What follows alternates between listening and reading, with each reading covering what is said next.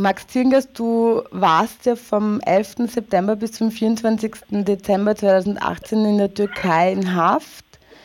Der Vorwurf mhm. lautet Mitgliedschaft zu einer terroristischen Organisation sogar. Damit bist du nicht der Einzige in der Türkei, seit die Situation von oppositionellen Journalisten und kritischen Stimmen sehr prekär. Am 11. April startet die Verhandlung in Ankara, soweit ich weiß. Mhm. Bei einer Verurteilung drohen dir bis zu zehn Jahre Haft. Wie, wie schätzt du deine Chancen aktuell ein?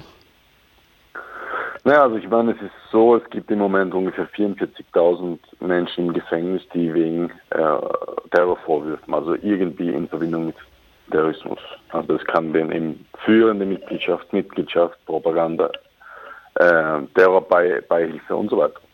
Also ich meine, da gibt es äh, im, im, türkischen Rechtssystem äh, eine ganze Reihe von äh, Möglichkeiten. Sehr viele davon natürlich äh, haben nichts mit äh, Terrorismus in, in, in, sagen, im herkömmlichen Sinn äh, zu tun. Und das ist natürlich bei uns auch so in dem Sinne auch ein lächerlicher und unhaltbarer Vorwurf. Was natürlich nicht heißt, dass es nicht zu irgendeiner Form von Verurteilung kommen kann. Ähm, das muss nicht unbedingt jetzt Mitgliedschaft sein. Also es wird jetzt mal mit Mitgliedschaft eröffnet. Und es ist sehr häufig in Prozessen wie, wie, wie diesen, dass das dann ziemlich schnell, also es geht wird ja nicht in einer Verhandlung gehen oder sehr selten geht es in einer oder zwei Verhandlungsterminen aus auf drei, vier, fünf Verhandlungstermine und zieht sich über Jahre hin. Und das wird dann sehr schnell runtergewässert sozusagen. Da wird dann Mitgliedschaft zur Propaganda, zur Beihilfe und das ist dann schon also das viel geringes Strafmaß. Es ist schwer einzuschätzen, weil es sozusagen ich sage es so, äh, das, das eines der größeren Probleme des, des türkischen Rechtssystems im Moment ist gar nicht so, dass es sehr harte Gesetze und, und eine sehr harte Umsetzung und, und von Strafen und so gibt, sondern dass es völlig unberechenbar ist. Ja, also ein und derselbe Richter kann heute in einem Fall so entscheiden, morgen in einem mehr oder weniger selben Fall anders entscheiden. Ähm, Leute werden ins Gefängnis geschmissen und kommen raus und keiner weiß, warum sie reingeworfen worden sind, warum sie wieder rauskommen. Äh, also es gibt sozusagen nicht wirklich eine Logik, auf die man sich verlassen kann. Es hängt sehr viel vom Ermessen äh, der zuständigen Person, der Personen, die die Entscheidungen treffen, ab und von eigentlich relativ unwichtigen Umständen. Deswegen ist es schwierig, wirklich was äh, Sinnvolles zu sagen, also was passieren wird und was was nicht passieren wird.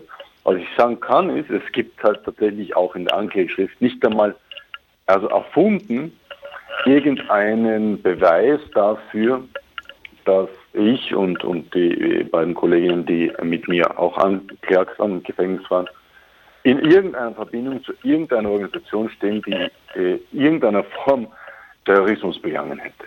Du hast gerade äh, beschrieben, dass das sehr unberechenbar ist, welches Strafmaß auf dich zukommt und wie Richter entscheiden.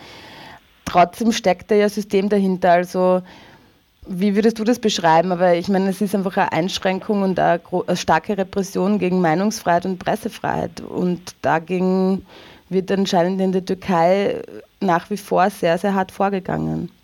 Ja, genau, selbstverständlich. Also die Unberechenbarkeit hat ja auch System. Ja, also wenn man sozusagen einmal in diesem ganzen Prozessen drinnen ist, ich habe es auch gesagt, das dauert oft jahrelang, bis eine Entscheidung gefällt wird. Ähm, man kann sich das ja leicht vorstellen. Also ich habe das auch in einem Brief, äh, glaube ich, meinem letzten, der aus dem Gefängnis dann rauskam, äh, äh, beschrieben. Ja, also man steckt im Gefängnis oder vielleicht auch nicht, ist einfach nur angeklagt, äh, versucht sich dann ein Leben aufzubauen, wenn man draußen ist. Und nach drei, vier, fünf Jahren kommt plötzlich die Entscheidung, fünf Jahre Gefängnis oder sowas. Ja? Oder noch höher. Das kann passieren, passiert auch das ist ja dann in einem gewissen Sinne ja noch irgendwie absurder, weil man sozusagen tatsächlich also permanent dann mit dieser Angst lebt, dass das passieren kann oder leben muss. Ähm, das, das hat System, also diese Unberechenbarkeit hat System. Und das ist natürlich eine spezifische Form von psychischer Gewalt. Und es hat natürlich System vor allem gegen äh, Menschen, die oppositionell, äh, sei es politisch aktiv, äh, sei es journalistisch aktiv, äh, Akademikerin, sich in irgendeiner Form oppositionell betätigen. Äh, gegen die wird natürlich besonders vorgegangen. Klar, also in erster Linie ist es Meinungsfreiheit, aber äh, im Grunde alle zivilen Grundrechte also Organisationsfreiheit, Versammlungsfreiheit, Meinungsfreiheit, Pressefreiheit. All diese äh, zivilen Grundrechte sind natürlich äh, massiv unter Beschuss. Ich würde auch jetzt gerne noch die Gelegenheit nutzen, weil ja am vergangenen Sonntag die Kommunalwahlen in der Türkei stattgefunden haben. Mhm. Da hat ja ähm, die AKP, also damit Erdogan, die großen Städte Ankara und Istanbul sozusagen verloren. Die oppositionelle CHP-Partei hat sich dort äh, durchgesetzt nach sehr langer Zeit.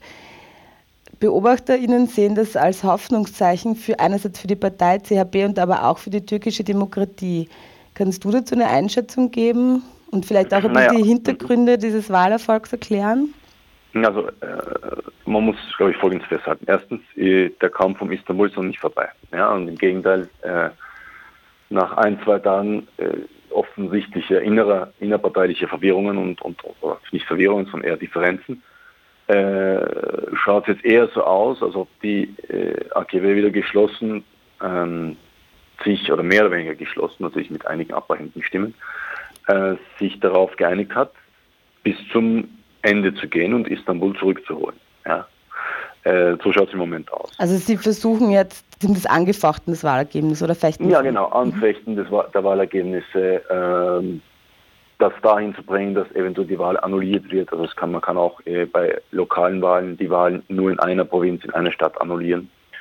Äh, Im Grunde gibt es auch noch andere Städte, die, bei denen wir davon ausgehen müssen, dass die eigentlich ähm, von der Opposition gewonnen wurden. Also vor allem ein, zwei Städte im kurdischen Südosten, Musch vor allem. Da ist der Unterschied der Stimmen, ich glaube, ein paar hundert. Äh, das müsste eigentlich die HDP gewonnen haben. Äh, ist aber offiziell wieder AKP. Ähm, und dann noch haben wir andere Städte auch, aber darum geht es jetzt schon nicht mehr. Es geht jetzt tatsächlich nur mehr um Istanbul. Also die JRB könnte, wenn sie wollte, vermutlich noch in einigen anderen Städten äh, anfechten und auch gewinnen eventuell. Äh, wird sie, glaube ich, nicht machen. Alles ist auf Istanbul konzentriert, weil natürlich, also wer Istanbul gewinnt, das ist klar, der hat ähm, ja, sehr viel gewonnen. Das ist einfach so in, in der Türkei. Ähm, aber das, das endet ja nicht damit. Ja, also erstens, äh, die ganzen Staatsapparate sind immer noch in der Hand von, von AKP und MHP. Äh, der Präsident ist immer noch Erdogan. Und äh, es gibt verschiedenste Möglichkeiten, wie jetzt dieser Teilerfolg, sage ich mal, der Opposition, wieder in einen Erfolg der, oder zumindest in eine, in, wie soll ich sagen, eine bessere Position der AKP verwandelt werden kann. Also es gibt schon äh, anscheinend Gesetzesentwürfe, die dann die Budgets von den Großstädten an, den, an das Präsidentenamt binden, was dann heißt, dass, äh, dass eben diese Bürgermeister in, den, in Ankara, Istanbul, Izmir und so weiter äh, nur zum Teil mit ihrem eigenen, also mit, äh, über das Budget verfügen können. Das ist eine Möglichkeit. Also es gibt jetzt sehr viele Varianten und ich bin mir sicher, dass äh, Erdogan und seine, seine äh, Kommandanten das gerade durchspielen, was möglich ist und was nicht möglich ist. Also was ich sagen will ist, es gibt wahrscheinlich irgendeine Form von Gegenangriff. Darauf muss man mal eingestellt sein. Das andere ist, ähm, ich glaube nicht, dass dieser Erfolg, also dieser Erfolg ist natürlich auch ein Erfolg der, der CHP, ist schon klar, oder der Opposition. Aber in erster Linie ist es äh, ein Erfolg der, der Menschen, die weniger für die Opposition als gegen die AKP gestimmt haben, gegen Erdogan gestimmt haben und einfach äh, genervt sind. Ja? Also ich glaube, es ist wirklich eine weit verbreitete Wut in der Bevölkerung, die sehr aus, ausschlaggebend war für dieses Ergebnis. Und äh, das Dritte ist, äh, vor allem die kurdischen Stimmen sind sehr wichtig. Es wird ich, uns bewusst, weil es wird immer ignoriert. Äh, Istanbul, ähm, Adana, Mersin, Antalya, die sind nicht zu gewinnen ohne die kurdischen Stimmen. Äh, also die HDP hat dort, dadurch, dass sie keinen Kandidaten nominiert hat, ähm, die Opposition unterstützt, auch dazu aufgerufen, ähm, gegen die AKP zu stimmen und war damit erfolgreich. Das heißt, im Grunde äh, ist das, also ich, wie gesagt, es ist ein sehr komplexes Bild, es geht noch drunter und drüber. Und die äh, Debatte und der Kampf um die Wahlergebnisse und das, was die Wahl bedeutet, geht weiter. Das heißt, äh, es gibt mehrere Möglichkeiten. Das eine ist eben der Gegenangriff und mehr Gewalt, mehr Krieg oder was auch immer. Das andere ist eine irgendeine Form von Restauration, das heißt eine Wiederherstellung, teilweise Wiederherstellung der rechtsstaatlicher Prinzipien, Das Ganze natürlich auch äh, in Abstimmung mit dem internationalen äh, Kapital, mit äh, der EU und den USA und dem türkischen äh, großen Kapital, das seit Jahren eine Alternative zu Erdogan sucht und sie jetzt für das erste Mal gefunden hat. Also der äh, Sieger, hochwahrscheinlich Sieger, sage ich mal so, von Istanbul, in Istanbul, der neue Bürgermeister Ekrem İmamoğlu, ist jetzt der Kandidat, der als erster vielleicht sich auch direkt mit Erdogan messen kann. Bisher war das einfach nicht der Fall. Es gab keinen Oppositionskandidaten, Kandidatin, der die das äh, konnte. Bis jetzt äh, macht er seine Sache sehr gut, muss man ihm auch lassen.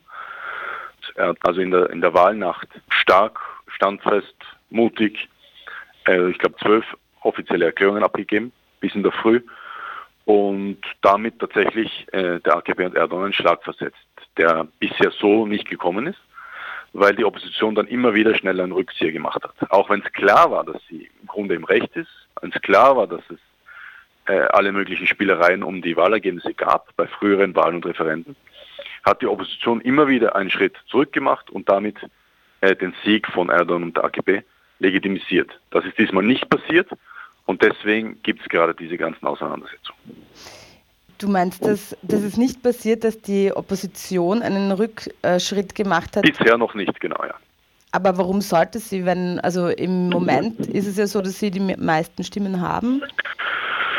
Naja, die meisten Stimmen schon, aber äh, das, die Frage ist dann, also die ganzen Staatsapparate sind nicht in deiner Hand. Polizei, Armee, Justiz und so weiter äh, sind nicht in deiner Hand. Und wie gesagt, also äh, da kann es noch alle möglichen Sachen geben. Also und es gibt natürlich auch Formen von äh, zivilgesellschaftlicher Mobilisierung, ähm, die, äh, naja, nicht unbedingt ein Bürgerkrieg, aber zumindest ein bürgerkriegsähnliches Szenario auch hervorrufen können. Ja, man darf das nicht unterschätzen. Es gibt bewaffnete Gruppierungen. Ähm, es gibt äh, alle möglichen mafiatischen Strukturen, die äh, mit dem momentanen Re Regime in Verbindung stehen. Und es ist ja schon einmal passiert, äh, nach der Wahl am 7. 7. Juni 2015, wo die AKP auch die absolute Mehrheit deutlich verloren hatte, dann keine Regierung gebildet wurde und es eine erneute, also eine erneute Wahl gab, aber bis zu der erneuten Wahl ein paar Monate später das Land in Bomben und Krieg versunken ist. Ja, also das sozusagen, sozusagen der Staat hat all das gemacht, will ich nicht sagen, aber äh, dass das eine ganz klare Strategie der Eskalation war von Staatsseite, das ist, glaube ich, klar. Und ähm, mit so einem Szenario muss man immer rechnen. Also es ist sehr wichtig, äh, nicht zu früh im Siegestaumel zu verfallen. Mhm. Und die Opposition weiß das auch und macht das diesmal auch besser als in, in früheren Zeiten.